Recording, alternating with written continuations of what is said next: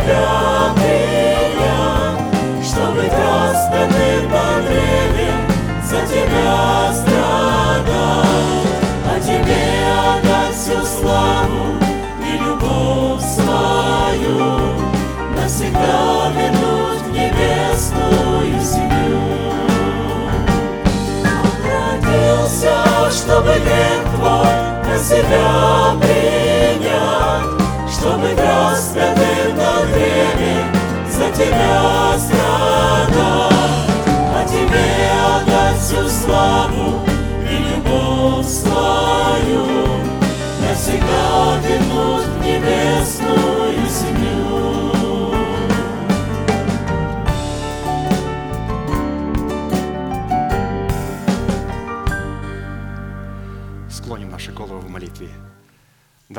Отец, во имя Иисуса Христа, мы благодарны имени Твоему Святому за вновь представленную привилегию быть на месте, которое очертила десница Твоя для поклонения Твоему святому имени. И ныне позволь наследию Твоему во имя крови завета подняться на вершины для нас недосягаемые и сокрушить всякое бремя и запинающий нас грех. Да будут прокляты в этом служении, как и прежде, все дела дьявола, болезни, нищета, преждевременная смерть, демоническая зависимость, всевозможные страхи, депрессии, разрушения, косность, невежество, все это да отступит от шатров святого народа Твоего.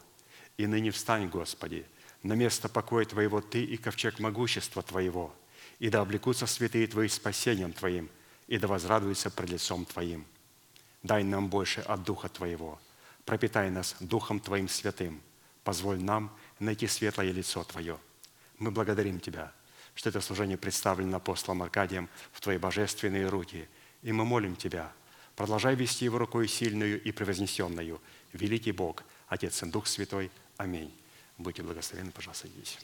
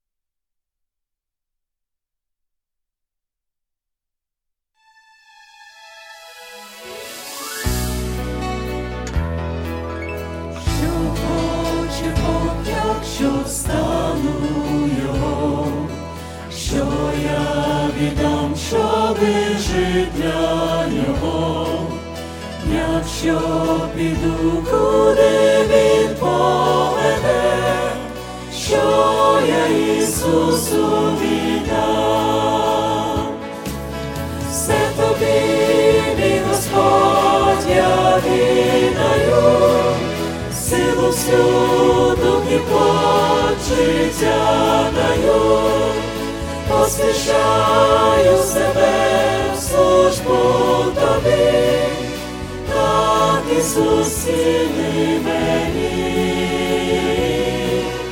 так Ісус ціни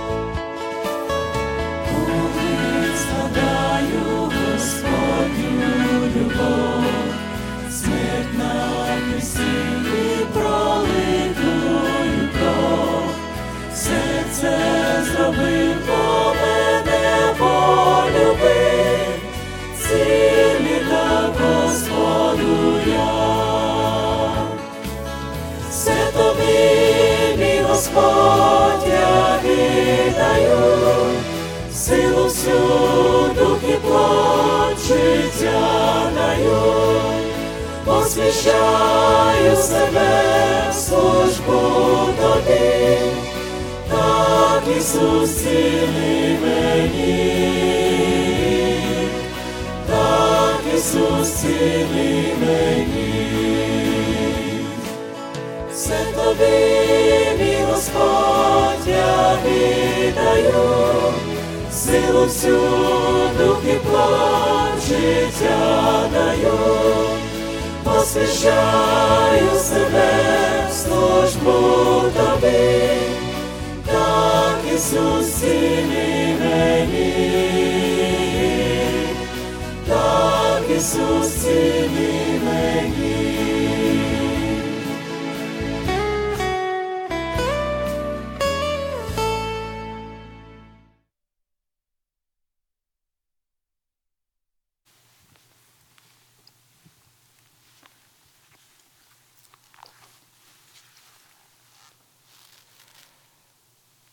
Евангелие Луки, глава 18, с 15 стиха.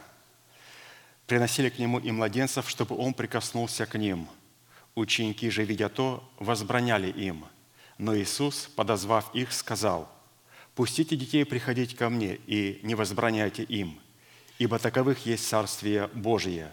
Истинно говорю вам, кто не примет Царство Божие как дитя, тот и не войдет в него». Здесь хочется обратить внимание на последнюю фразу. «Кто не примет Царство Божие как дитя, тот и не войдет в него». Мы не сможем войти в Царство Небесное, если мы не приняли Царство Божие как дитя. И второе откровение, что приняв Царство как дитя, совершенно не говорит о том, что мы вошли в Царство Небесное. Потому что мы принимаем Царство Небесное в 12 основаниях Иерусалима – но мы входим в это Царство Божие посредством 12 жемчужных ворот, где мы соработаем своим крестом с крестом Христовым и своей верой с верой Божьей, для того, чтобы получить законы и юридическое право питаться от древа жизни, которое приносит плод на каждый месяц плод свой. И для того, чтобы вот обладать таким правом, принять Царство Божие и войти в Царство Божие, необходимо, разумеется, чтобы Христос прикоснулся – и каждый из нас должен в своей жизни пережить три прикосновения Иисуса Христа. Первое прикосновение, когда мы приходим к Нему, или же когда приносят нас родители, и Христос прикасается к нам. Второе прикосновение, тогда, когда мы подходим к Иисусу сзади и касаемся края рис Его, чтобы получить исцеление. И третье прикосновение, когда Он приходит, когда мы мертвые, и прикасается к нам и воскрешает нас. Вот эти три прикосновения – мы с вами должны пережить. И все начинается с самого первого прикосновения. Прикосновение, когда мы приходим с нашими родителями к Иисусу Христу. Иисус сказал, позвольте детям приходить ко мне. Ну как приходить? Этих младенцев приносили родители. И мы должны понимать, что это не только говорится о младенцах, это говорится о каждом из нас, что для того, чтобы получить Царство Божие, получить его – необходимо, чтобы наши родители в лице Сиона, Церкви Иисуса Христа, и в лице конкретных родителей, в лице человека, представляющего отцовство Бога, принесли нас к Иисусу и посвятили нас, чтобы мы получили законное право на Царство Божье. Но это первое прикосновение Христа. И это прикосновение дает нам только право принять Царство Божие, но совершенно не говорит, что мы вошли в Него. Чтобы войти в Него, нам необходимо начинать терять жизнь Писание говорит, что женщина, страдавшая 12 лет кровотечением, подошла сзади и сказала, если я только прикоснусь к края рис его, я получу исцеление. Вот эти 12 учений, 12 оснований должны нам позволить в смерти Господа Иисуса Христа потерять свою душевную жизнь, где мы умираем для своего народа, для дома своего Отца и своих расливающих желаний. И мы прикасаемся к Иисусу, и Иисус говорит, сила вышла из меня, кто-то прикоснулся ко мне. Петр сказал, Господи, тебя так много теснят и толкают – и ты говоришь, кто-то прикоснулся. Он говорит, кто-то прикоснулся ко мне, потому что сила вышла из меня. Иисус знает, когда к Нему прикасаются святые. Он знает, когда люди творят угодную волю. Он знает, когда люди входят жемчужными воротами. Он знает, потому что Он сам прошел через эти жемчужные ворота. И третье прикосновение – это когда мы с вами будем лежать в горизонтальном положении. Когда мы не можем прийти к Иисусу, когда нас даже не могут принести к Иисусу, Он должен сам, Его Величество, изъявить желание прийти к нам – и дать нам третье прикосновение и воскресить нас, как Он воскресил дочь Иира, которая была лет 12. То есть учение должно нас воскресить. Учение Христа должно воцарить воскресение Христова в наших телах. Поэтому каждый из нас должен ощутить в своей жизни три прикосновения. Вот сегодня будем свидетелями первого прикосновения, когда Господь будет прикасаться к младенцу. И это прикосновение каждый из нас испытал – Разумеется, если мы находимся в Церкви Христовой и признаем порядок Божий, то мы испытали это первое прикосновение. Но впереди еще два прикосновения, посредством которых мы сможем войти в Царство Небесное, которое мы только сегодня получили. Ну, многие, разумеется, уже вошли в это Царство Небесное. И у нас здесь записочка. Дорогая церковь и пастор Аркадий, прошу вас посвятить моего ребенка Господу. Аня Панфилова. Вот я попрошу Аню Панфилову выйти сюда. То есть она хочет, чтобы посвятили ее ребенка. И сейчас Иисус будет прикасаться к этому ребенку. Вы скажете, ну вот, мама выносит ребенка. Ну, сейчас другая мама будет брать в руки этого ребенка. Это церковь Иисуса Христа и другой папа. Проходи, пожалуйста, сюда. Это человек, который представляет отцовство Бога. Но в данном случае я несу эту роль – так как нашего отца нету, он позволил мне сегодня молиться за этого ребенка. Поэтому мы должны понимать, что если бы она без церкви, без пастыря совершила бы этот акт, Иисус бы не прикоснулся. Только церковь Иисуса Христа и посланник Божий представляют тех родителей, которые могут принести младенца ко Христу, чтобы он прикоснулся. Встанем, пожалуйста, протяните вашу правую руку, символ правой деятельности. Да, и будем молиться. Дорогой Небесный Отец, во имя Иисуса Христа, я благодарю Тебя за это чадо, которое сегодня предстоит перед Твоим лицом. Я благодарю Тебя, Господь, что мы сегодня находимся на месте, на котором положена память святому имени Твоему. Мы благодарим Тебя, Господь, и мы принимаем сегодня это благословение согласно Слова Твоего и благословляем сие чада. Да благословит Тебя Господь, да презрит на Тебя светом лицом Своим и помилует Тебя, и да даст Тебе мир – да падут вокруг тебя тысячи и десятки тысяч, одесную тебя, а к тебе не приблизится. Да будешь ты славную диадемой в руках Господа и царским венцом в дланях Его. Да будет благословенна милость в жизни Твоей Господа нашего. Да придет все это на Тебя и исполнится во имя Отца и Сына и Святого Духа. Аминь. Все, пожалуйста. Садитесь, пожалуйста. Христос прикоснулся к ней. Еще у нее впереди два прикосновения – но это будет уже зависеть от нее. Она должна будет прийти сама, а третья, она уже не сама не придет. Христос сам должен прийти к ней и прикоснуться, и воскресить ее державой жизни.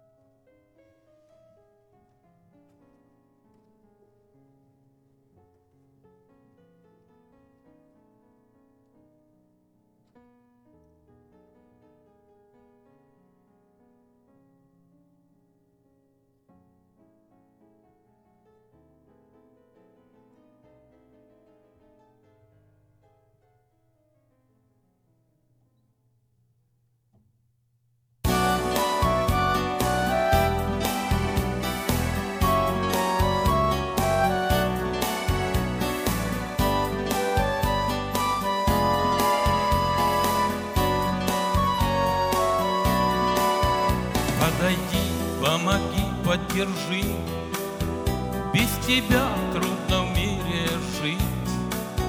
Наступает коварное зло. И идти тяжело, тяжело. Иисус, добрый, чуткий друг Дай коснуться твоих мне рук ощутить твою силу, мощь и понять, ты готов помочь. Иисус, ты спаситель мой, ты источник воды живой. Знаю я, что лишь ты один над стихиями властелин. Льют над землю опять дожди, а я слышу, терпи и жди. Ты ответишь, согреешь, да, И учусь я терпеть и ждать. Иисус, добрый, чуткий друг, Дай коснуться твоих мне рук, Ощутить твою силу, мощь, И понять, ты готов помочь.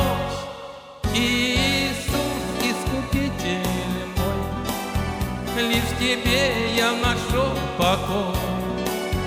Я готов все отдать Ему И всем сердцем воспеть хвалу.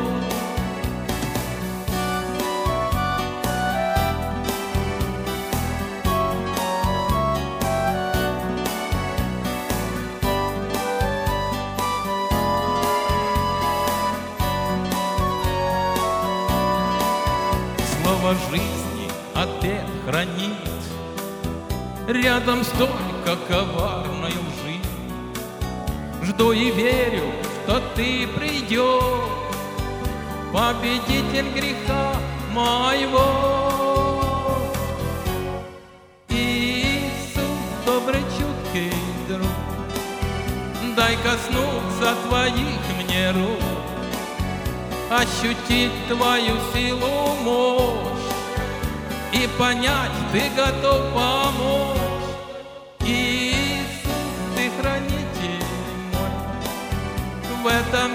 Мире живу тобой. День придет и покину мир, И там вечно я буду с ним.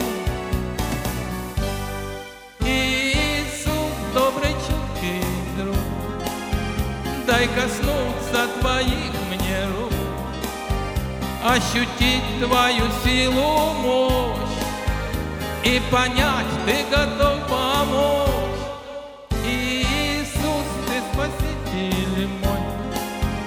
Ты источник воды живой.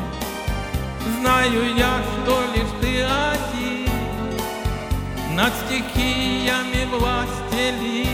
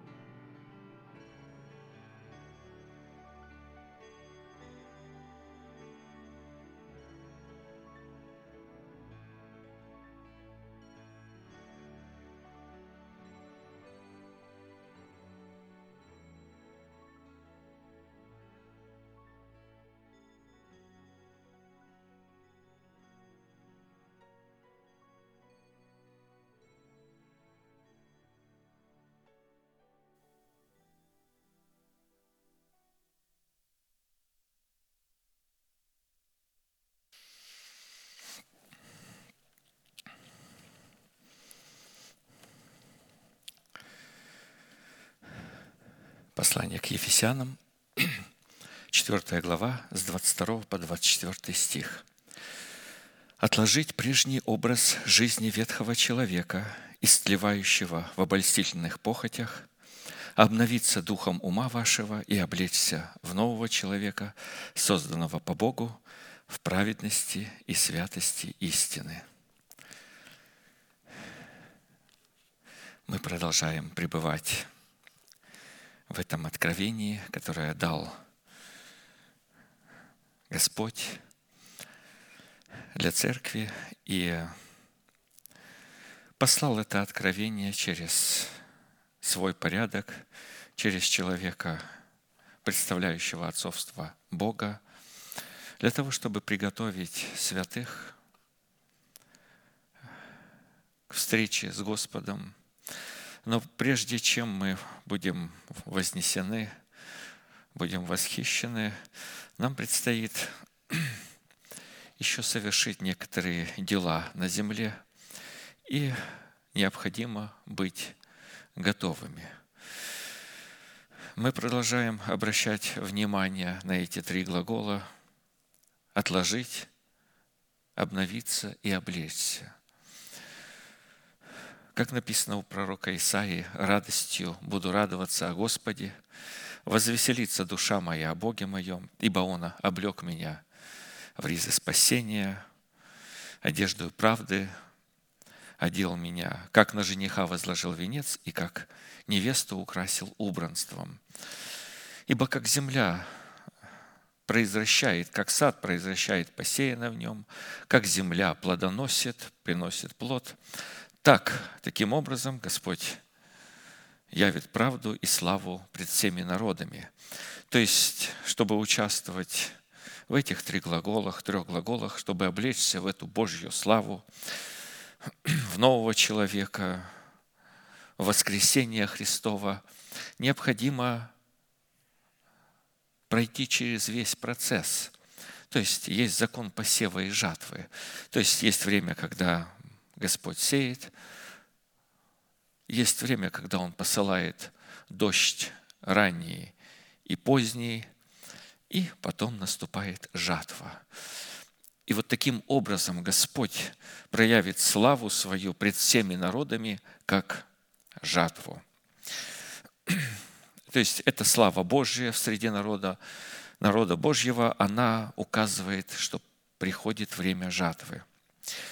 Мы остановились на исследовании одежд правды, в которые нам предстоит облечься, в частности, на размере той цены, которую нужно заплатить за право облекаться в одежды правды, и уже рассмотрели шесть условий и остановились на исследовании условия седьмого. Седьмое условие за право облекаться в одежды правды, чтобы вершить правосудие Бога, это обличение в искупление, обусловленное в соблюдении Песах Господа по уставу, установленному Богом. В уставе Песах достойное вкушение Агнца Песах состояло как в требованиях особого рода одеяний одежд, несущих в себе готовность вершить правосудие Бога, так и в особого рода требованиях, необходимых для достойного вкушения самого Агнца. То есть Агнец должен был приготовлен быть особым образом, и сам человек, который будет вкушать этого Агнца, тоже должен был приготовлен особенным образом. Несоблюдение этих требований в любом их аспекте не освобождало человека от исполнения над ним приговора смерти, и напротив, соблюдение устава Песах делало человека причастником к производству суда Божьего над первенцами Египта. Исход 12.12. 12. «А я в сию самую ночь пройду по земле египетской, и поражу всякого первенца в земле египетской от человека до скота, и над всеми богами египетскими произведу суд. Я Господь». И мы помним, как следствие первенцы Израиля должны быть посвященными Богу. В этом суть жизни святых людей, когда первородное, первенцы принадлежит Богу, посвященное Богу. Из имеющегося постановления следует, что первенцы Египта, от которых зависели египтяне, являлись богами Египта. Нам следует помнить, что наша зависимость определяет наше божество, наше упование и наше поклонение. Первенцы Египта представляли образ души человека, который отказался потерять свою душу в смерти Господа Иисуса, чтобы умереть для своего народа, для своего дома и для своих душевных желаний и предпочтений, противящихся желаниям Бога. То есть такая возможность дана была человеку, но он сделал выбор, отказался потерять. То есть слишком это было для него дорого.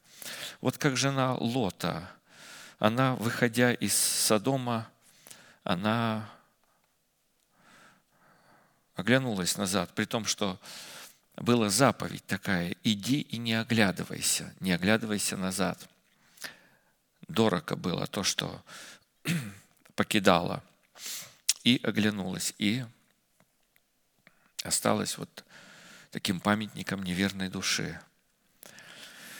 Праздник Песах в кожаных одеждах, которые сделал Бог для искупления первого Адама, еще прежде создания мира был предназначен Богом быть благословенной судьбой всех уверовавших. Потому что именно в достойном вкушении Песах Бог получал возможность исполнить суть всех своих наследственных обетований, включая совершение своего суда над своими врагами в лице нечестивых, мира, унижающей нищеты и всякого рода болезней и немощей, угнетавшими его избранный остаток. И когда Бог начинает судиться со всеми этими богами, со всеми этими врагами, человек вдруг начинает, Господи, за что? Почему так со мной произошло? Что такое, Господи, Ты меня зачем поставил в такое положение? И так далее. Бог судится с э, первенцами Египта. Бог судится с богами Египта. И таким образом выводит человека из душевности, но вот здесь, конечно, доверие Господу человека проявляется.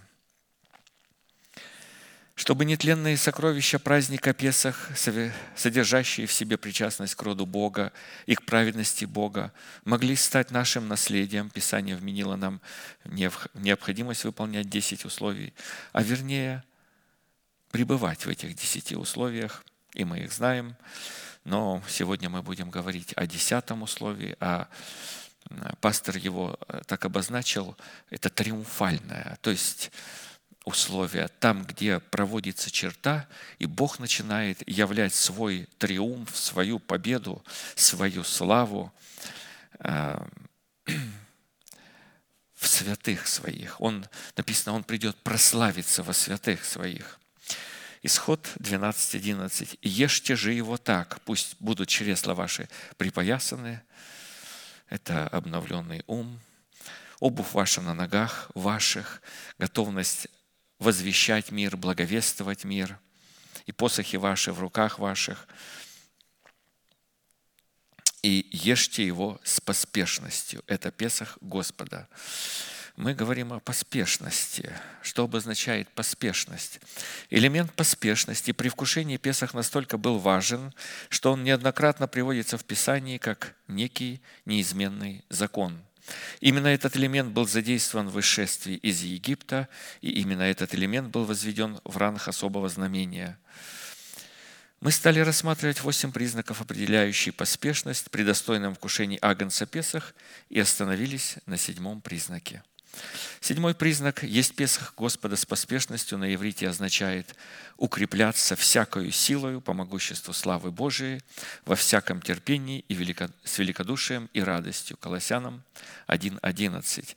То есть э, всякая сила Бога, существует множество сил Бога, и определенная часть силы Божией укрепляет часть нашего естества.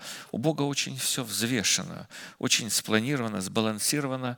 Он э, хотел, чтобы святой человек, рожденный им для вечной жизни, соработал с ним вот таким образом по каждому аспекту – Всякая сила Божья обусловлена во всяком всеоружии света, которым мы призваны противостоять амбициям своего собственного Египта, чтобы, выходя из зависимости Египта с народом Божьим, не вынести его с собой в пустыню.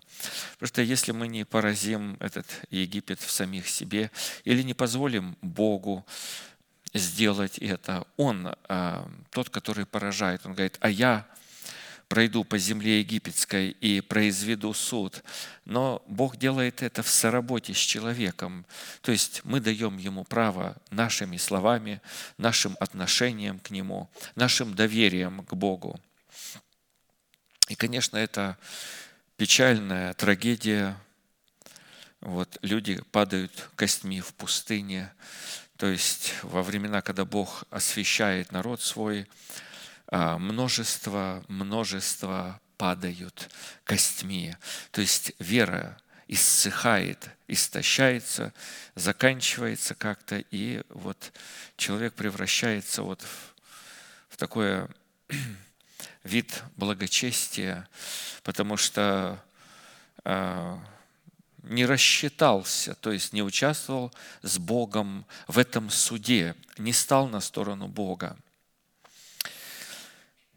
и не пасть от этого Египта костями в пустыне, как это случилось с народом израильским, который вышел из-под власти Египта, но который вынес с собой Египет на плечах в лице своего идола Римфана и явил похоть свою в предпочтениях его пищи, манни небесной, и роптал и плакал, что не мог напитать душу свою мясом, дынями, чесноком и репчатым луком.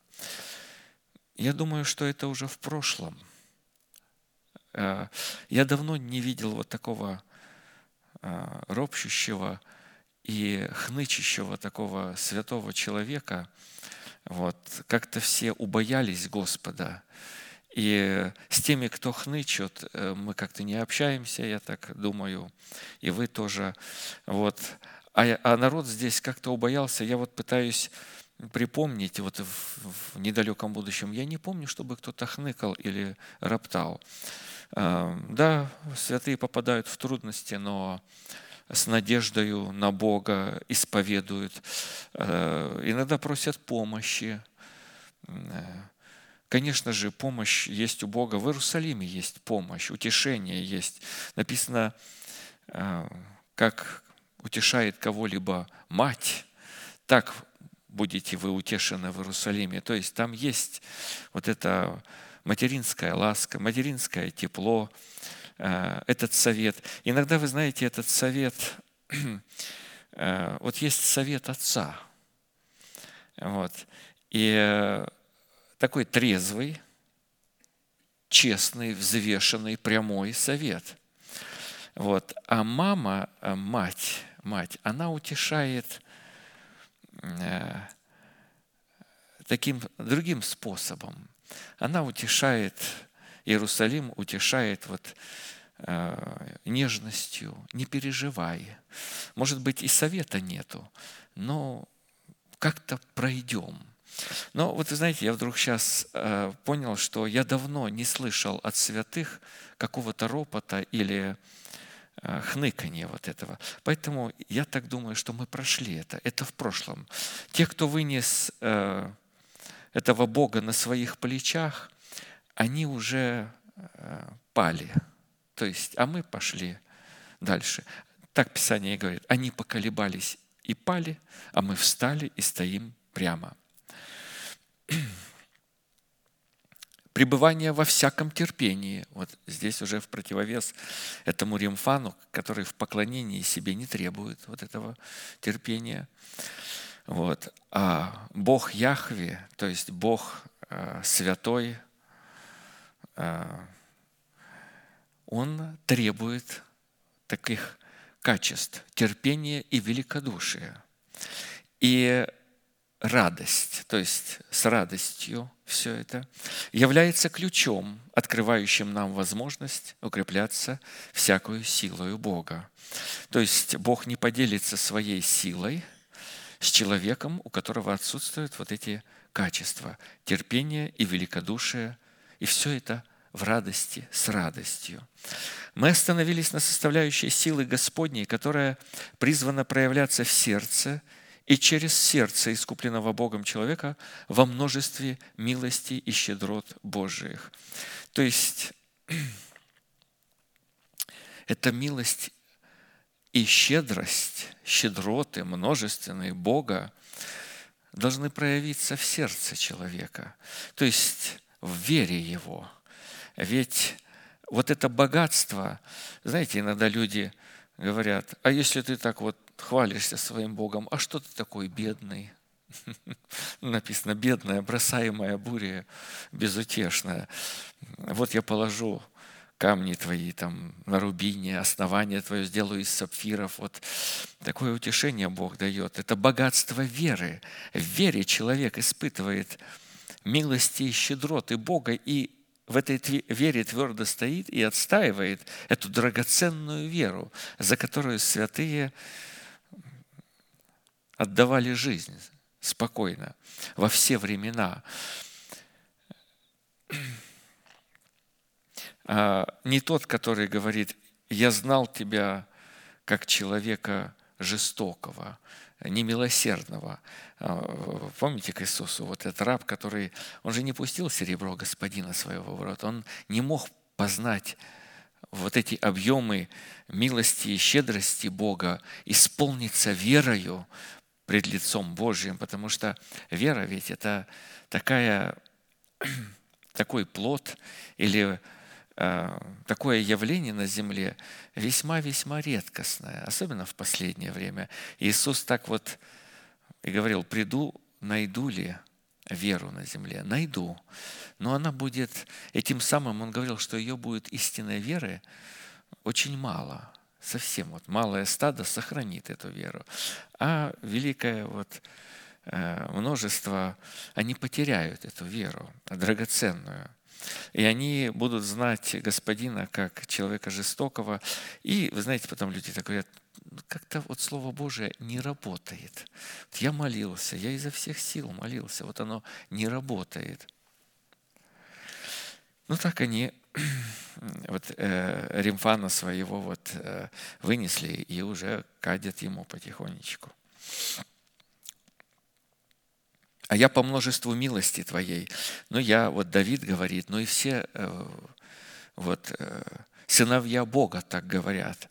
А я по множеству милости Твоей войду в дом Твой. Знаете, войти в дом и быть частью Дома Божьего – это великая милость Божия, это такая драгоценность.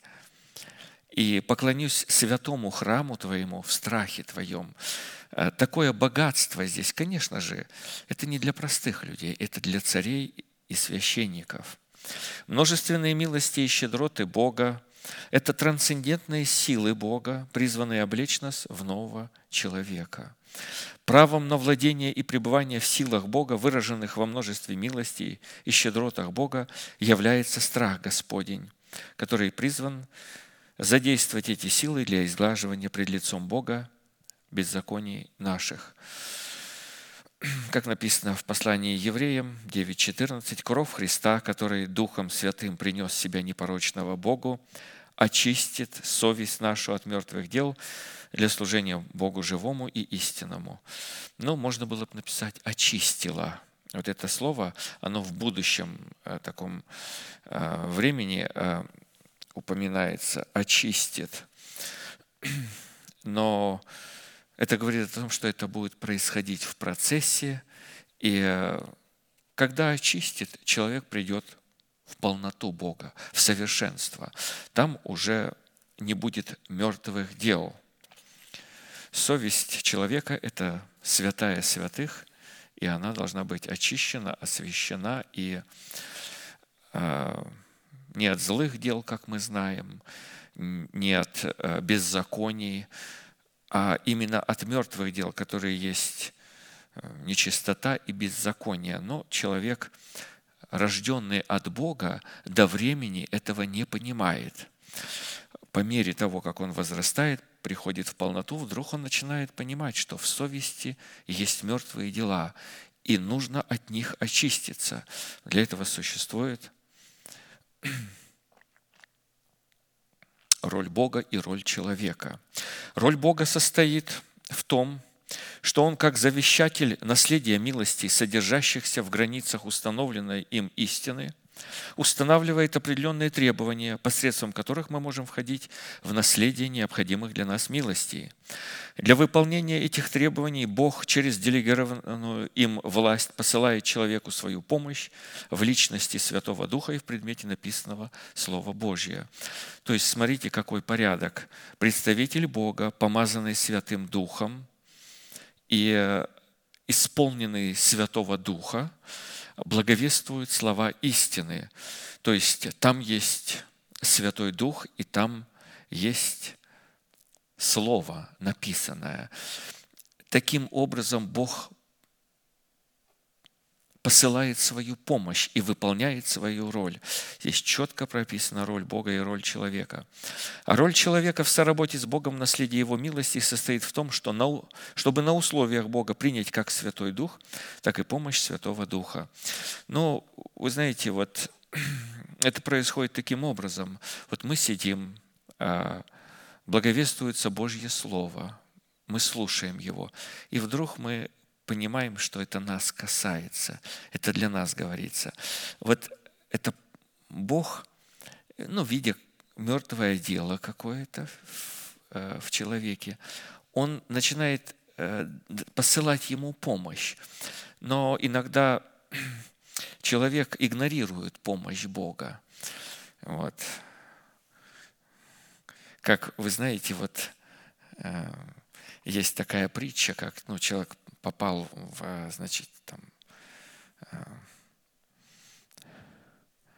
потоп, вода поднялась, и он молится, Господи, пошли ангела Твоего, пошли помощь. И вот мимо проплывает лодка. И не, не, мне не надо, я от Бога жду. Что, что мне вот эта человеческая помощь?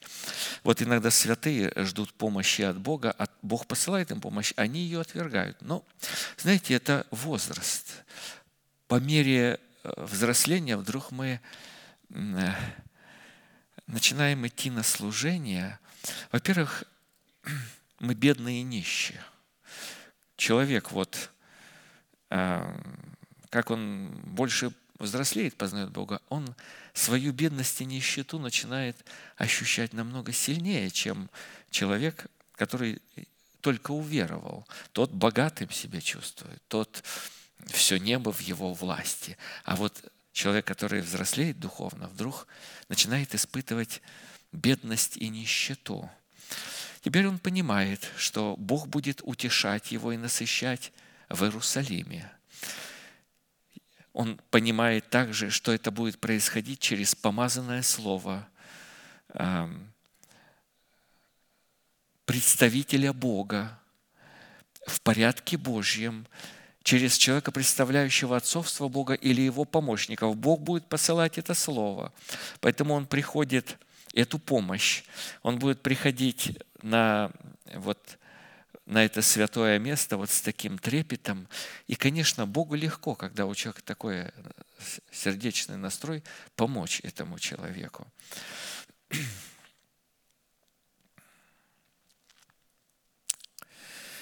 Средством же для принятия всякой помощи, выраженной в наследии милости Божьих, является молитва или поклонение эм, в духе и в истине. Вот э, это же поклонение и молитва в духе происходит. То есть мы сидим, э, слушаем Слово, и вдруг понимаем, что Бог обращается к нашему сердцу.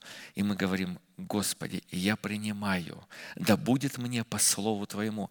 Нам даже не обязательно это вот вслух говорить в сердце своем. Нужно в сердце говорить эти слова. Это поклонение происходит глубоко э, в сердце человека, в духе и в истине. Молитва – это не что иное, как право, которое человек дает на вмешательство небес в сферы земли.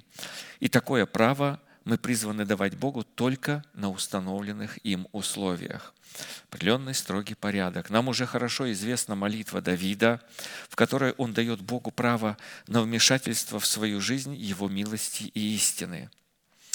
Псалом 142. «Господи, услышь молитву мою, внемли молению моему по истине Твоей, услышь меня по правде Твоей, и не входи в суд с рабом Твоим, потому что не оправдается перед Тобой ни один из живущих. Враг преследует душу мою, втоптал в землю жизнь мою, принудил меня жить во тьме, как давно умерших. И уныл во мне дух мой, онемело во мне сердце мое. Вспоминаю дни древние, размышляю о всех делах Твоих, рассуждаю о делах рук Твоих, простираю к Тебе руки мои. Душа моя к Тебе, как жаждущая земля. Скоро услышь меня, Господи. Дух мой изнемогает. Не скрывай лица Твоего от меня, чтобы я не уподобился нисходящему могилу. Даруй мне рано услышать милость Твою, ибо я на Тебя уповаю. Укажи мне путь, по которому мне идти, ибо к Тебе возношу я душу мою. Избавь меня, Господи, от врагов моих. К Тебе прибегаю. Научи меня исполнять волю Твою, потому что Ты, Бог мой, Дух Твой благий доведет меня в землю правды. Ради имени Твоего, Господи, оживи меня, ради правды Твоей выведи из напасти душу мою. И по милости Твоей истреби врагов моих и погуби всех угнетающих душу мою, ибо я Твой раб». Причиной высвобождения данной молитвы послужила определенная категория врагов, которая противостояла Давиду. Это, во-первых, собственная плоть Давида. Во-вторых, персонифицированный грех.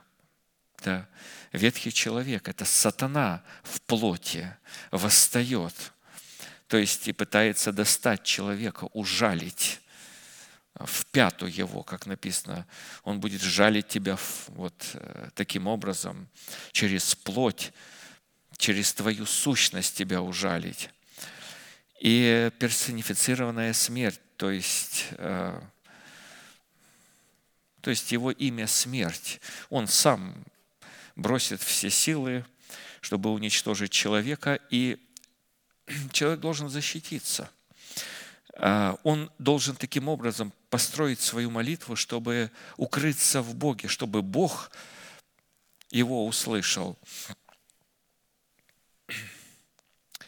Чтобы быть услышанным Богом, Давиду необходимо было представить Богу основание, которое могло бы служить для Бога доказательством для вмешательства в жизнь Давида, его милости и истины. Кто-то скажет, а зачем такой сложный процесс? Зачем? Ну, я думаю, что мы у Бога спросим, но мы уже начинаем понимать, вот здесь на земле, мы начинаем понимать, почему такой сложный процесс.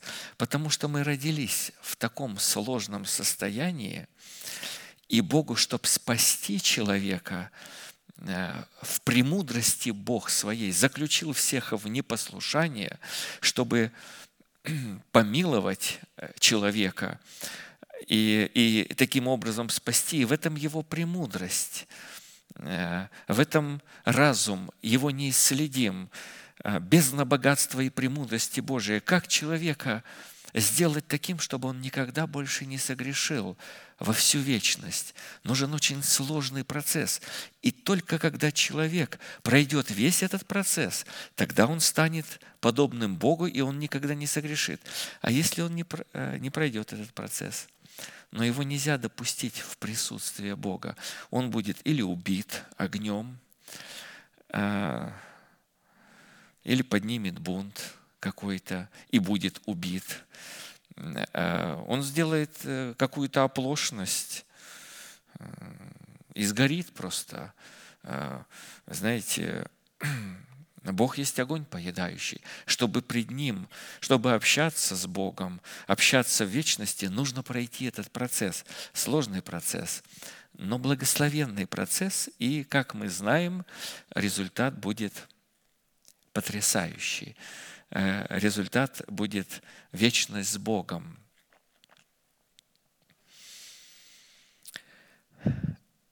Со стороны Давида такими доказательствами в данной молитве послужили 10 аргументов, которые Давид приводил Богу, говоря, «Услышь меня ради Твоей истины и правды». То есть истина и правда в сердце человека. Если он принял и имеет в своем сердце, то Бог его услышит – и это такой вступительный экзамен. Вы знаете, много христиан, детей Божьих так называемых, они уже вот в первом экзамене уже уже начинают двойку получать. А как дальше? А дальше сложнее. Ради воспоминания дней древних и всех дел Твоих. Потому что я простираю к Тебе мои руки, потому что я на Тебя уповаю. Это все аргументы ради возношения души моей к Тебе, ради того, что я к Тебе прибегаю, потому что Ты мой Бог, ради Твоего имени, ради Твоей милости, потому что я раб Твой. Поэтому, Господи, услышь меня. Это аргументы. Мы обратились к составляющей первого аргумента. Это доказательство Божьей истины и правды, пребывающей в нашем сердце. Чтобы возносить свою молитву в истине и правде, необходимо, чтобы наши беззакония были изглажены пред лицом Божиим так, чтобы мы не могли их видеть в своем сердце. В своей совести. То есть имеется в виду, э, совесть должна быть очищена от беззаконий.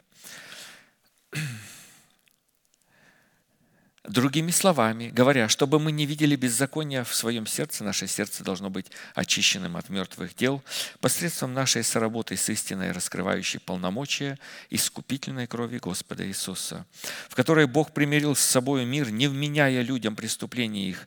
Речь идет о тех людях, которые осознают, исповедуют и оставляют свой грех и принимают оправдание Божие как дар искупительной благодати Божией.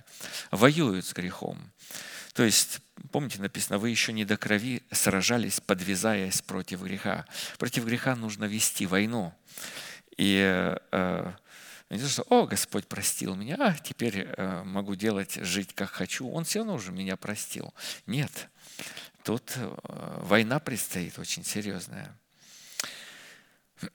Ну и четыре вопроса, которые мы э, постараемся ответить на три из них. Мы уже начали э, отвечать и продолжим. Я надеюсь, что мы три ответим вопроса. Чем является... Нет, два, извиняюсь, всего два мы сегодня постараемся осилить. Чем является и какое назначение исполняет истина и правда, мы об этом уже начали говорить. И в чем состоит цена за пребывание в истине и правде. Как сохранить себя в истине и правде? То есть прибыть в этом. Вначале заплатить цену, а потом нужно удержать. Знаете, взойти на высоту сложно, но гораздо сложнее удержать эту высоту. И какие результаты последуют от познания истины и правды? Отвечая на первый вопрос, мы говорили, что истина воспроизводит себя в правде точно так же, как Отец воспроизводит себя в Сыне или как семя воспроизводит себя в плоде. Это очень э, важная мысль, важное откровение, его нужно понимать и видеть в своем сердце. Истина производит правду, но не наоборот. Вы знаете, там очень строгая последовательность, и нарушение этой последовательности как эффект домино, начинает все сыпаться, рассыпаться, потом строение не выдерживает. Из чего следует, что истина – это корень, определяющий состояние человеческого сердца, в то время как правда или справедливость – это дерево, растущее из этого корня, как выражение этого состояния. Исходя из этого, справедливость или правда – это истина в действии или результат того, что у вас производит истина. Иеремия 10, 10. «А Господь Бог есть истина. Он есть Бог живый, Он царь вечный. От гнева Его дрожит земля, и народы не могут выдержать негодование Его». То есть Бог является истиной. Естественно, если мы принимаем Бога истины в свое сердце в виде семени – мы принимаем эту истину, семя истины, слово истины. Об Иисусе сказано также, что Он истина. И Иисус сказал ему, «Я есть путь и истина и жизнь. Никто не приходит к Отцу, как только через Меня». Иоанна 14, 6. И о Духе Святом. 1 Иоанна 5, 6.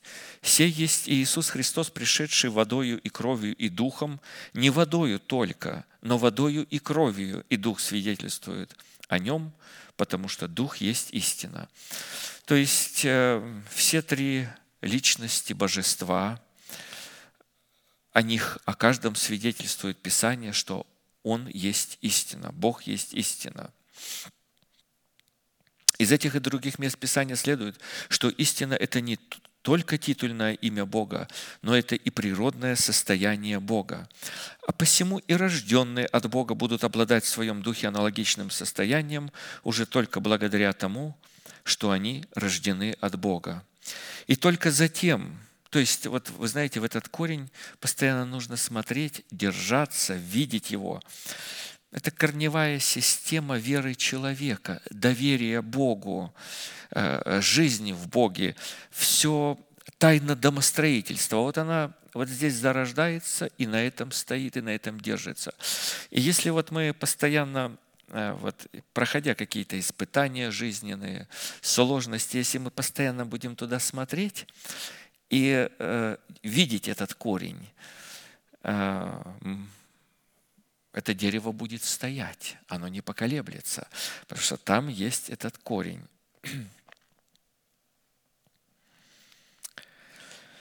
И только затем, когда мы посредством рождения от Бога будем обладать в своем духе состоянием истины, это состояние необходимо будет распространить на свою душу и на свое тело, что мы и делаем, вот, пребывая в учении Иисуса Христа, пришедшего во плоти. Ведь без предъявления доказательства того, что мы находимся в истине и правде, не будет услышана никакая молитва. Когда мы говорим, Господи, ради истины и правды, ради истины услышь меня. То есть мы всегда вот имеем эту мысль в виду.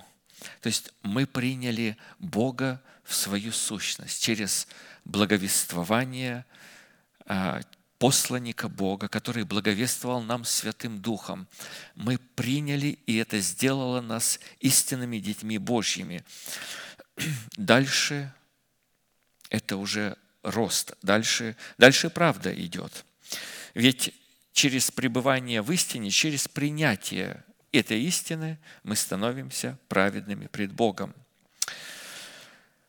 Но нужно, чтобы молитва была услышана потому что мы сейчас говорим о священнодействии.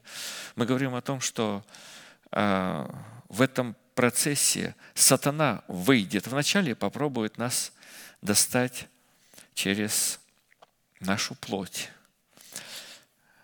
Не получится, потому что Бог держит нас, взращивает, учит нас. Потом Он через грех начнет э, жалить нас, пытаться. А потом а, маски будут сброшены, и он постарается нас убить. Потому что грех – это состояние очень скрытое и завуалированное. Но потом он сбросит эту маску и уже бросит все силы, и мы поймем, что мы встретились со смертью. И, конечно же, нам нужно преодолеть в молитве пред Богом, устоять.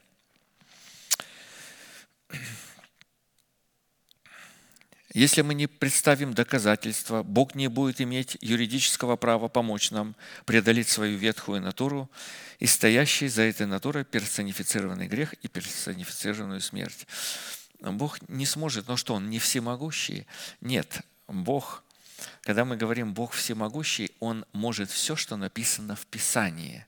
Вот написано, Иисус не мог совершить никакого чуда, Никак он не мог совершить никакого чуда по неверию их. Взял бы и, и чудо совершил. Верят, не верят, а я чудотворец, я Сын Божий. Раз и совершил чудо. Он не мог совершить никакого чуда, потому что все, что делает Бог, Он делает то, что написано в Писании. И Он не делает просто так. Бог так постановил, поэтому Он не может нам помочь, не имеет юридического права. Он прописал Конституцию, как будет все работать. Далее Писание определяет истиной также и все то, что исходит от Бога, Его откровения, Его законы, Его заповеди и суды. Псалом 118, 138. «Откровения Твои, которые Ты заповедал, правда и совершенная истина». Однако, чтобы утверждать, э, что закон Моисея также истина, необходимо сделать уточнение. Знаете, я забегу немножко наперед. Пастор сказал, здесь на следующей страничке будет, от познания и внедрения данной составляющей в свою жизнь будет зависеть как возможность истребления рукописания, которое было против нас, так и возможность обретения благоволения Бога. Это важная истина, на нее стоит обращать внимание и понимать ее.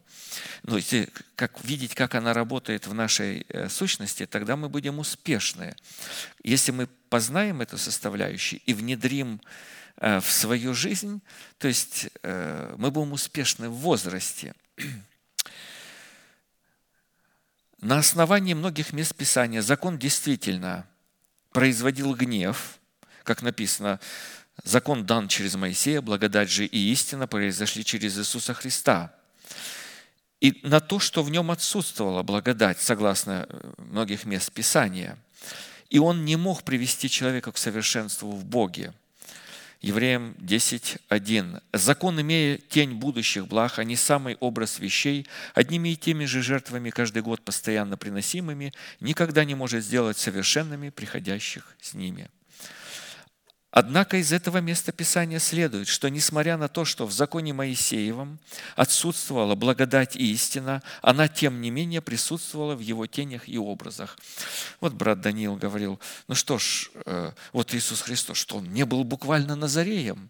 Э, как это так? Я думал, что он был такой потлатый, там косы у него были и все такое. Ну, рисует его по-разному там и все. Знаете, закон о Назарее, он буквально соблюдался, так же, как и суббота, так же, как и жертвы, но там же скрывалась, это была тень, а там скрывалась суть. А мы сейчас смотрим не на тень, а мы смотрим на суть. Поэтому э, если тень нарушается, суть не должна нарушиться. Поэтому мы не смотрим на тень, мы, ее, мы понимаем, что это тень. И эта тень нам о многом может сказать, потому что закон очень точно прописывает, однако же опять, это есть тень будущего, а тело во Христе, Колоссянам 2, 16, 17. Поэтому никто да не осуждает вас за пищу, питье или какой-нибудь праздник, новомесячие или субботу. Это тень будущего, а тело во Христе. Знаете, мы постоянно, вникая в себя учения, мы с разных сторон изучаем эту истину, и тогда у нас есть определенная полнота. Мы смотрим, чтобы в тенях нам не нарушать. И мы заглядываем в истину, в учение Иисуса Христа, пришедшего во плоти. И мы в самих себя заглядываем. И вот постоянно с разных сторон, чтобы представить самих себя совершенными во Христе Иисусе. И нам это очень интересно.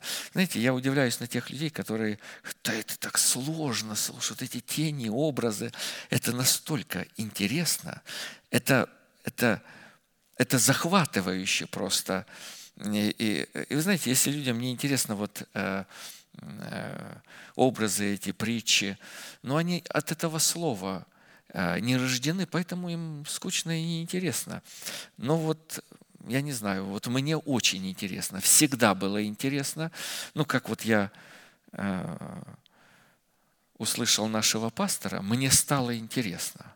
Вот с тех пор у меня интерес не прекращается. Мне все равно интересно, интересно. И, и каждый раз, вы знаете, вот что-то новое, оно все равно. Каждый раз где-то мы слышим это слово, оно, оно как бы напоминает, но все же бывает, вот я послушался совета, вот э, Света говорила в прошлый вторник, и там несколько проповедей. И вот такое небольшое свидетельство. Я где-то, это 12-й год, как вы знаете, ну и я послушал там проповеди, и я в 16 году был э, у, у, у пастора на аппойтменте. Я говорю, пастор, ну вот вы же так не проповедовали раньше. А он говорит, я проповедовал, Дим, ты просто не слышал.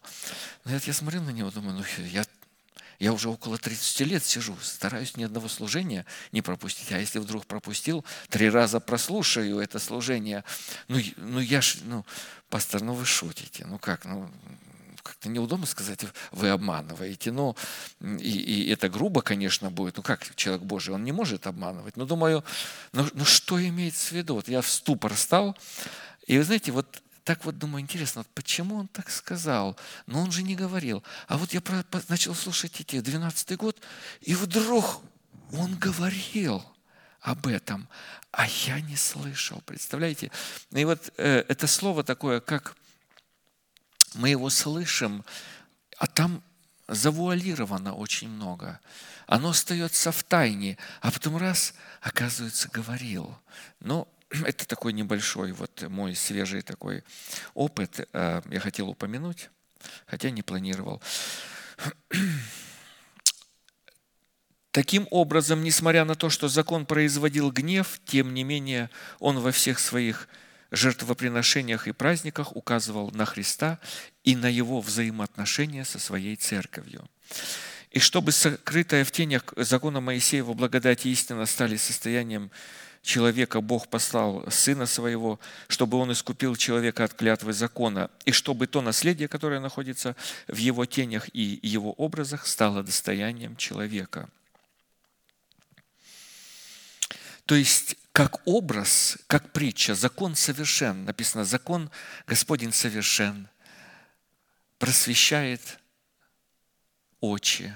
Заповедь там Господа светла, насыщает душу, просвещает очи там и так далее. Но она таким образом совершенно, как образ, как притча. А буквально он был несовершен, он не мог привести к совершенству. Чтобы сокрытая в тенях закона Моисеева благодать истина стали достоянием человека – Бог послал Сына Своего, чтобы Он искупил человека от клятва закона, и чтобы то наследие, которое находится в его тенях и образах, стало достоянием человека. Галатам 3, 13, 14. «Христос искупил нас от клятвы закона, сделавшись за нас клятвою. Ибо написано, проклят всяк, висящий на древе, дабы благословение Авраамова через Христа Иисуса распространилось на язычников, чтобы нам получить обещанного Духа верою». Цена нашего искупления от клятвы закона заключается в том, что Христос сделался за нас клятвою и таким образом истребил бывшее о нас рукописание, которое было против нас. И Колоссянам 2, 14, 15. «Истребив учением бывшее о нас рукописание, которое было против нас, Он взял его от среды и пригвоздил ко кресту, отняв силы у начальств и властей, властно подверг их позору, восторжествовав над ними собою». Исходя из этих и других мест Писания, подлинное благословение Авраамова заключается в правде или праведности, которая может даваться только независимо от закона, даром по благодати и искуплением во Христе Иисусе. Святые в промежутке Ветхого Завета, когда обретали это, они восклицали «Блажен человек, которому Господь не вменит греха. Они обретали даром по благодати, независимо от дел. и этот человек блажен. Римлянам 3, 20, 24. Вот все, что мы сейчас говорим, это очень важная составляющая. Если мы можем понимать ее и внедряем в сущность вот работу этого закона, учения благословения и проклятия, тогда мы можем очень хорошо балансировать, возрастая. Нам очень легко возрастать. Но это, конечно, очень важно понимать. Делами закона не оправдается пред ним никакая плоть. Делом человека любым делом, какой, какой бы он ни сделал. Там он, он, он отдаст тело свое на сожжение. Это очень серьезно. Вот так, если взять, человек отдает себя на сожжение во имя благих дел. Ну, звучит очень внушительно. Вообще-то когда будут жечь человека, ему неприятно, это болезненно очень. Если он согласился, ну, герой, скажем так. Но нет никакой пользы от дела человека совершенно от любого дела. Ну, вот что бы он ни сделал, нет никакой пользы пред Богом в спасении, ни, ни, никакой роли не играет. Играет роль Бога. И роль человека растворять или принимать то, что дает Бог. Вот это доброе дело – а если вне этого порядка, что бы он ни сделал, это злое дело.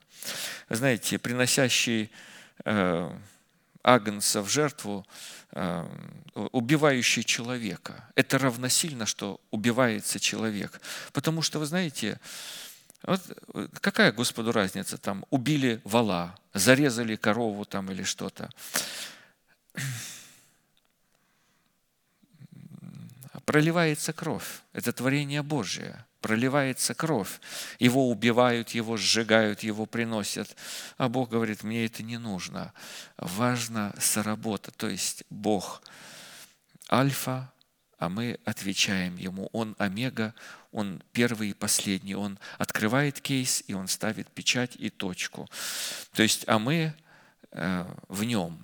То есть тогда, тогда оно правильно работает но ныне независимо от закона явилась правда Божия, о которой свидетельствуют закон и пророки. Правда Божия через веру в Иисуса Христа во всех и на всех верующих, ибо нет различия, потому что все согрешили и все лишены славы Божией, получая оправдание даром по благодати Его искуплением во Христе Иисусе. И я повторю, опять прочитаю то, что пастор здесь нам э, э, обозначил. От познания и внедрения данной составляющей в свою жизнь будет зависеть как возможность истребления рукописания, которое было против нас, так и возможность обретения благоволения Бога. Но это наша главная цель. Но а, какая разница, вот что-то у нас есть. Богаты мы там, известны, здоровы, а, ни в чем не нуждаемся, великие какие-то там. Ну и что от этого? А если благоволение Бога? А кто-то скажет, ну в этом же и есть благоволение Бога. Нет, в этом благоволения Бога нет. Мы научены. Мы понимаем, что то, что человек обеспечен, богат, здоров, известен, э, и, и у него друзей много, и все у него хорошо, и Э, все по маслу идет. Это ни о чем совершенно не говорит. Слово «правда» с одной стороны означает справедливость, непорочность, надежность и верность как нечто твердое, основанное, непоколебимое и не подлежащее изменению. А с другой стороны, как некое происходящее и развивающееся действие. Как мы слышали, правда, оправдание, праведный, праведность. То есть это развивающееся действие, делающее человека праведным пред Богом, противоборствующее и противопоставляющая себя неправедности, нечистоте и скверне. Как написано, Откровение 22.11, «Неправедный пусть еще делает неправду, нечистый пусть еще сквернится, праведный дотворит правду еще, и святый да освящается еще». Но мы от истины перешли к правде – то есть Давид молится ради истины и правды.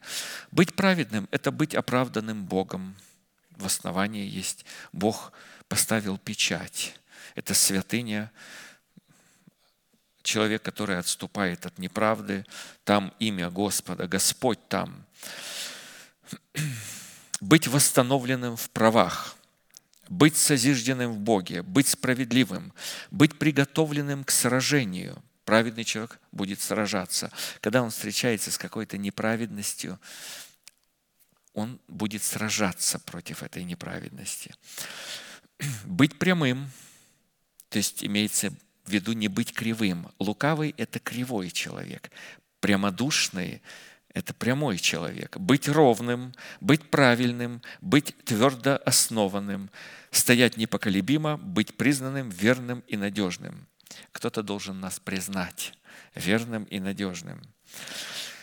Праведность – это одно из определяющих титульных имен и достоинств, характеризующих природу Бога и природу Царства Божия внутри нас.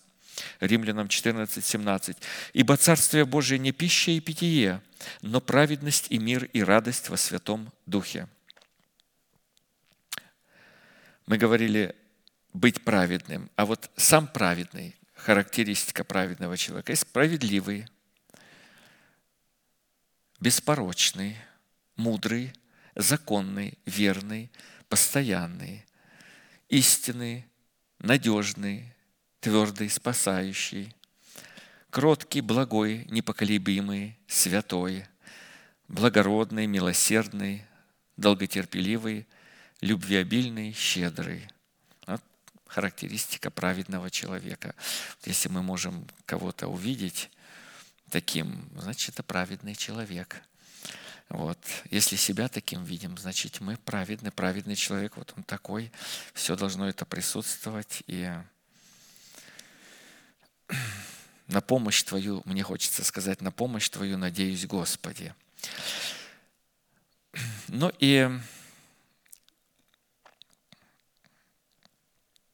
Посредством праведности Божией в сердце человека Бог регулирует и выстраивает свои отношения с человеком. Посредством праведности Божией в сердце человека Бог совершает суд, которым оправдывает непорочных и судит нечестивых.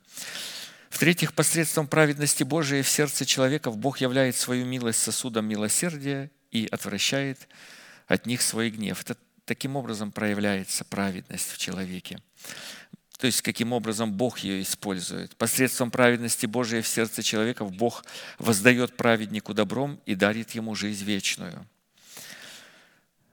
В-пятых, посредством праведности Божией в сердце человеков Бог наделяет свой народ мудростью.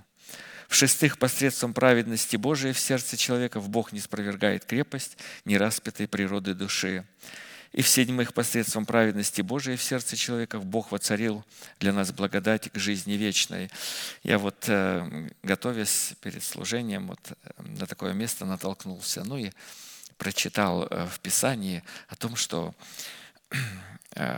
Ирод, вот взаимоотношения царя Ирода и Иоанна Крестителя, который мы знаем, что человек был праведный, Иоанн Креститель.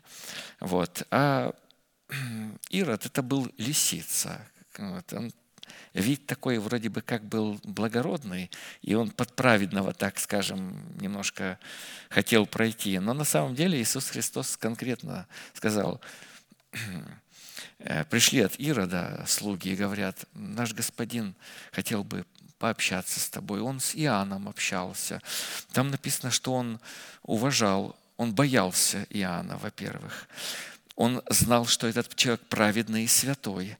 Он слушался его, во многом слушался, но все-таки оставлял для себя, не был учеником, оставлял некое свое мнение. Ну, он уже все-таки царь был э, и, и так далее. Но и э, Иисус Христос говорит, пойдите, скажите этой лисице, и он назвал его лисицей. Я вообще э, не хочу с ним общаться. Вот. Но вы знаете, э, особенно после чего? Ну вот дочь там Иродиады, то есть она танцевала пред ним, угодила, и он поклялся ей, что не попросишь, я дам. Она пошла к матери, А мать, э, ну, жена Ирода, э, уже вторая там или какая жена, незаконная жена, потому что Иоанн говорил, нельзя тебе иметь ее, нельзя, такие взаимоотношения пред Богом недопустимы. Вот. Ну, и она говорит, вот скажи, чтобы он тебе голову Иоанна Крестителя принес на блюде.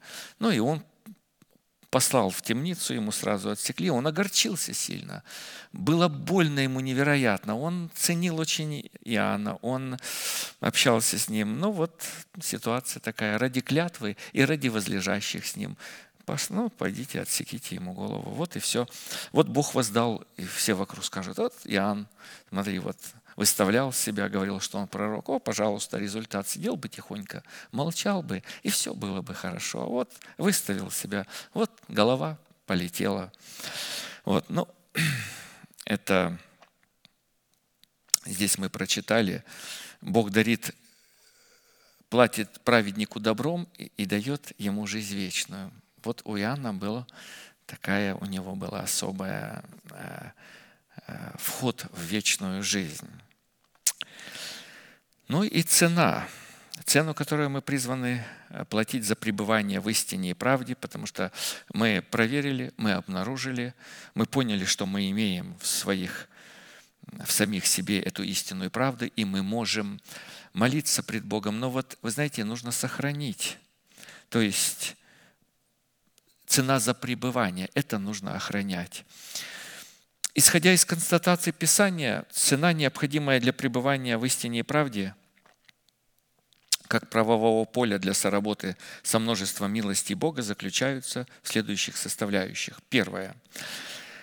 Составляющая цены за пребывание в истине и правде – это принятие делегированной власти Бога в лице посланного им человека, из уст которого исходит песнь, славословящая правду Бога. Исайя 24, 16. «От края земли мы слышим песнь, слава праведному». От края земли, то есть не буквально, потому что у земли края нету, это не тарелка, это на иврите обозначает сень всемогущего, покрывало всемогущего, крылья всемогущего, границы всемогущего.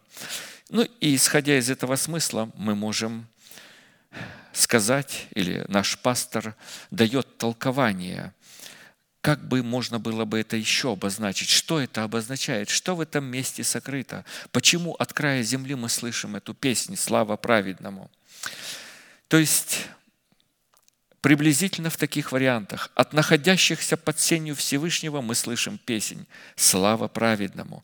От покоящихся под покрывалом Всемогущего мы слышим песнь «Слава праведному». От находящихся под крыльями Всевышнего мы слышим песнь «Слава праведному». То есть там, где нету этого покрова и этого порядка Божьего, оттуда нету такой песни. От находящихся в границах правды мы слышим песнь «Слава праведному». От признающих над собой делегированную власть Бога мы слышим песнь «Слава праведному». Таким образом, песнь, воспевающая правду Богу, исходящую из Его истины, это возвышенное исполнение хвалы Богу за Его правду, явленную в сердце человека во множестве милостей Божиих. Отсюда следует, что люди, возносящие достойную хвалу Богу, представленные в образе края земли, это люди, обладающие полномочиями призывать имя Бога или же входить в присутствие Бога, которое определяются Писанием, как цари, священники Богу. И это условие. Знаете, можно принять истину, но не сохранить ее. Потому что вот Стефан так и обратился к народу израильскому. Вы приняли закон и завет от Бога при служении ангелов. Приняли, но не сохранили, не прибыли в этом завете.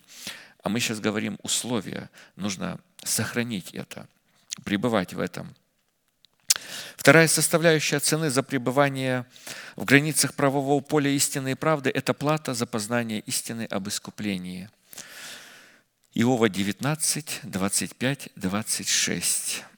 Ну и так как время наше выходит, друзья, я просто назову эти составляющие, а вы можете вникнуть в эти детали, и мы будем молиться и молить Бога о том, чтобы Бог позволил нам удержать эти составляющие в нашей жизни, То есть платить эту цену, Он дает нам платить эту цену, мы будем благодарить Его за это, но важно помнить это вот эм, пред собой держать как памятник. Как сказал Иов, а я знаю, Искупитель мой жив. Третья составляющая цены за пребывание в границах правового поля истины и правды – это разумное и волевое решение прощать своим обидчикам обиду до захождения солнца. То есть пастор здесь приводит э, притчу о том, как э, э, кто-то попал нам в долг. Написано, не ложись спать, пока то есть не вернешь. Вот особенно если этот нищий брат твой попал тебе в долг, верни ему одежду до захождения солнца, потому что он оставил тебе одежду в залог. Залог – это а, одна из составляющих значения залога – это образ обиды. Не обижайся, освободись от этой обиды, прости этого брата до схождения солнца. И знаете, когда я думаю, вы захотите послушать эту проповедь, которую пастор говорил, там очень э, сильная молитва в конце, и он молится э, вот этими словами и говорит о том, что э, я никогда не ложусь спать с обидой, никогда. И, конечно же, вот те, которые находятся под тенью всемогущего, когда ложатся спать, у них не должно быть никакой обиды. Четвертая составляющая цены за пребывание в границах правового поля истины и правды – это полное размежевание с Вавилоном.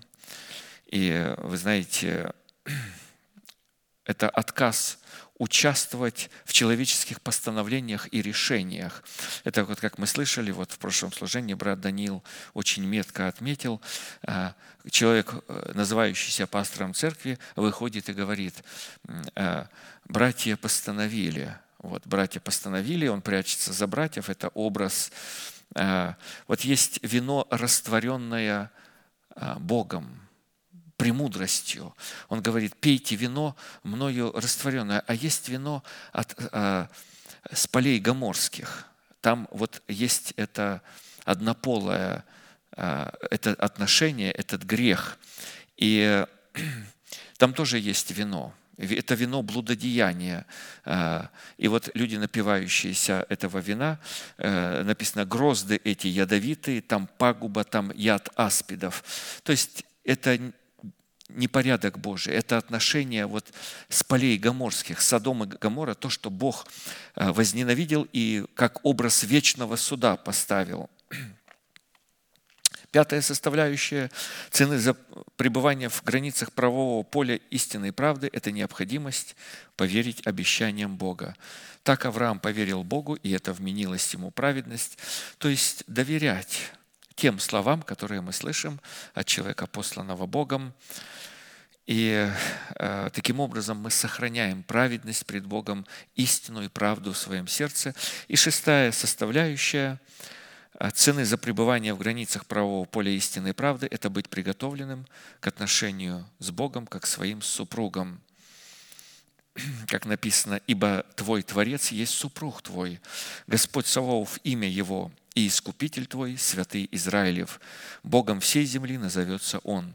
Ибо как жену, оставленную и скорбящую духом, призывает тебя Господь, и как жену юности, которая была отвержена, говорит Бог твой, на малое время я оставил тебя, но с великой милостью восприму тебя.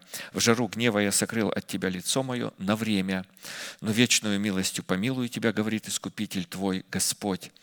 Ибо это для меня как воды Ноя, как я поклялся, что воды Ноя не придут более на землю. Так поклялся не гневаться на тебя и не укорять тебя. Горы сдвинутся и холмы поколеблются, а милость моя не отступит от тебя, и завет мира моего не поколеблется, говорит милующий тебя Господь бедная, бросаемая бурею, безутешная. Вот я положу камни твои на рубине, и сделаю основание твое из сапфиров, и сделаю окна твои из рубинов, и ворота твои из жемчужин, и всю ограду твою из драгоценных камней. Это славное обетование Бога, которое мы слышали много раз, приняли в свое сердце, и оно делает нас непоколебимыми. Поэтому будем благодарить Бога и радоваться на этом месте, что Он хранит нас и дает нам возможность слышать слова правды, слова истины. Аминь. Небесный Отец во имя Иисуса Христа, мы благодарим Тебя за эту возможность быть на этом месте, быть частью этого места, слышать Твое Слово, пребывать в этих словах истины Твоей и являть терпение и утверждаться правдою Твоею в духе нашем, ожидая Твоего явления с неба, когда Ты придешь прославиться во святых Своих. И это произойдет, как земля производит произрастения свои. Так Господь явится во святых и проявит эту правду и славу пред всеми народами. Не все и не всегда могли увидеть эту славу, но Ты всегда являл свою славу на земле. Славы Господней полна вся земля. Но Ты обещал явить эту славу необыкновенным образом, когда Сын Божий явит себя в телах святых, и мы будем обличены в воскресение Христова – и исполнится слово написанное «Смерть, где твое жало? Ад, где твоя победа?» Раскаяния в том не будет у меня. Господи, благодарим Тебя, благодарим Тебя за эту дивную премудрость Твою и за этот узкий путь, за эти тесные врата и за истину Твою в устах посланного Богом человека – которого Ты дал в нашу жизнь и определил нас и поставил в такое место и в такое время, чтобы мы могли воспользоваться этой премудростью, войти в завет с церковью, с Иерусалимом и быть обрученными с Сионом навек. Я благодарю Тебя, Господи, что я нахожусь на этом месте. Я благодарю Тебя, что Ты соблюдаешь и сохраняешь и во время бури, и во время потрясений, и во время, когда смерть приходит и желает расторгнуть жизнь, которую Ты дал, и забрать эту жизнь, Ты сохраняешь святых своих – и сохранил нас доселе, и мы живы, и не умрем, но будем жить и возвещать дела Господни. Мы благодарим Тебя за эту милость, за охрану, за благополучие, за жизнь. Благодарим Тебя за Твой порядок, за церковь, за святых. Молим Тебя, чтобы сила Твоего исцеления возросла в теле святых Божьих людей. Мы благодарим Тебя за исцеление, действующее в теле нашего пастора, и молим Тебя, да явится милость Твоя для народа Твоего, чтобы он мог быть с нами на этом месте и поделиться тем, чего не достает вере нашей – мы нуждаемся в этом слове, в этом утешении, в этой милости и молим Тебя во имя Иисуса Христа. Да явится милость Твоя для святых Твоих, и да возрадуется народ Твой пред лицом Твоим, и радость наша да будет полна. Мы благодарим Тебя за все драгоценные обетования и поклоняемся пред Тобою, великий Бог, Отец, Сын, Дух Святой. Аминь. Отче наш, сущий на небесах, да святится имя Твое, да придет Царствие Твое, да будет воля Твоя и на земле, как и на небе. Хлеб наш насущный подавай нам на каждый день, и прости нам долги наши, как и мы прощаем должникам нашим и не введи нас во искушение, но избави нас от лукавого, ибо Твое есть царство и сила и слава во веки. Аминь.